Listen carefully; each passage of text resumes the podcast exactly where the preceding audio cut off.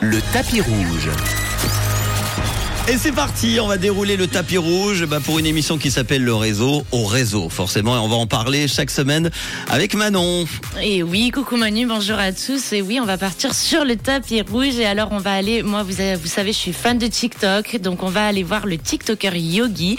Et il nous parle de ses acteurs pressentis pour des rôles qu'ils n'ont finalement pas eu. Écoutez. Alors, euh, je vais te dire que je vais le découvrir parce que je ne suis pas forcément TikTok, je suis un peu perdu. C'est mon côté un peu vieilleux là-dessus avec TikTok. Ah, mais on va pas dire ça, Manu, t'es pas vieux. C'est Yugi, c'est ça? C'est Yogi. Alors on écoute Yugi. Le casting du film Fifty Shades of Grey aurait pu être 100% français avec deux acteurs français dans les rôles principaux. En gros, après l'annonce de l'adaptation au cinéma du roman dramatique et érotique Fifty Shades of Grey, donc 50 nuances de Grey en français, plusieurs actrices et acteurs étaient en négociation pour obtenir les rôles principaux, dont le rôle principal Anastasia Steele. Et bien, parmi toutes les actrices, la talentueuse Léa Seydoux était mentionnée dans plusieurs rumeurs comme étant dans la course pour incarner et obtenir le rôle. Au cas où, hein, Léa Seydoux, c'est une actrice française qui a commencé à être connue avec son rôle dans La vie d'Adèle ou plus récemment dans la saga James Bond aux côtés de Daniel Craig. Bon, et comme tu le sais au final, les producteurs et réalisateurs ont décidé de garder Dakota Johnson pour incarner Anastasia Steele. Et c'était pas la seule personnalité française pressentie pour jouer dans le film. Gaspard Ulliel a été mentionné dans de nombreuses rumeurs comme étant l'un des acteurs envisagés dans le rôle de Christian Grey. C'est grâce à son charisme et à son apparence physique qui correspondait très bien au personnage de Christian Grey, mais c'est finalement Jamie Doman qui a été choisi. Et même chose, hein, comme tu le sais, Gaspard Ulliel est un acteur français très talentueux qui est connu pour ses performances dans les films tels que Un long dimanche de fiançailles ou plus récemment dans la série Moon Knight.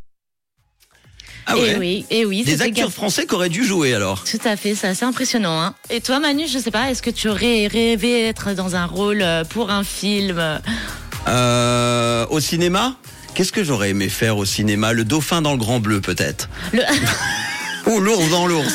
Oh, ok, pourquoi pas, pourquoi pas, c'est intéressant. Je note, je note. Bon, euh, on va continuer, on va par- partir sans transition euh, chez les sportifs. Manu, Ah. on va parler de millions. Euh, si je te dis donc millions et sportifs, à quel sport tu penses? Euh, c'est du foot?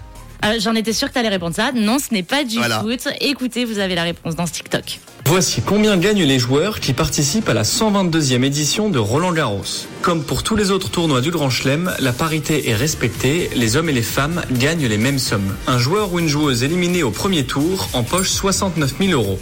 Au deuxième tour, le gain passe à 97 000 euros, puis à 142 000 euros au troisième tour, 240 000 euros en huitième de finale, 400 000 euros en quart de finale et 630 000 euros en demi-finale. Enfin, pour la finale, le perdant empoche 1 150 000 euros et le gagnant 2 300 000 euros. Ça fait rêver quand Ça, même. ça fait. Moi, je crois que j'ai loupé ma carrière sportive. hein. Je, je note parce que moi, sur mes courses, je gagne. euh, voilà. Bon, c'est quand même beaucoup moins que le foot, puisque je parlais du foot. Ouais, c'est quand même un peu moins, mais, Mais c'est juste, pour du tennis. c'est juste un chelem. Alors que dans le foot, ils enchaînent quand même beaucoup de matchs. Donc, euh, je sais pas. Divisé par le nombre de matchs, je pense que le tennis euh, est. Toi qui fais beaucoup de marathons, on aura l'occasion de te découvrir un petit peu plus, mais t'es très sportive. Et on gagne de l'argent au marathon? Ouais, pas, pas beaucoup. on gagne des chaussures, on Des gagne bières. beaucoup de chaussures et des voilà et des bouteilles de, de champagne.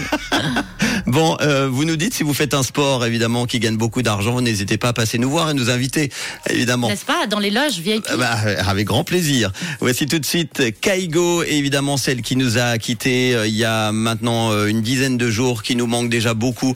Heureusement, on va l'entendre et entendre encore. C'est Tina Turner, tout de suite sur Rouge.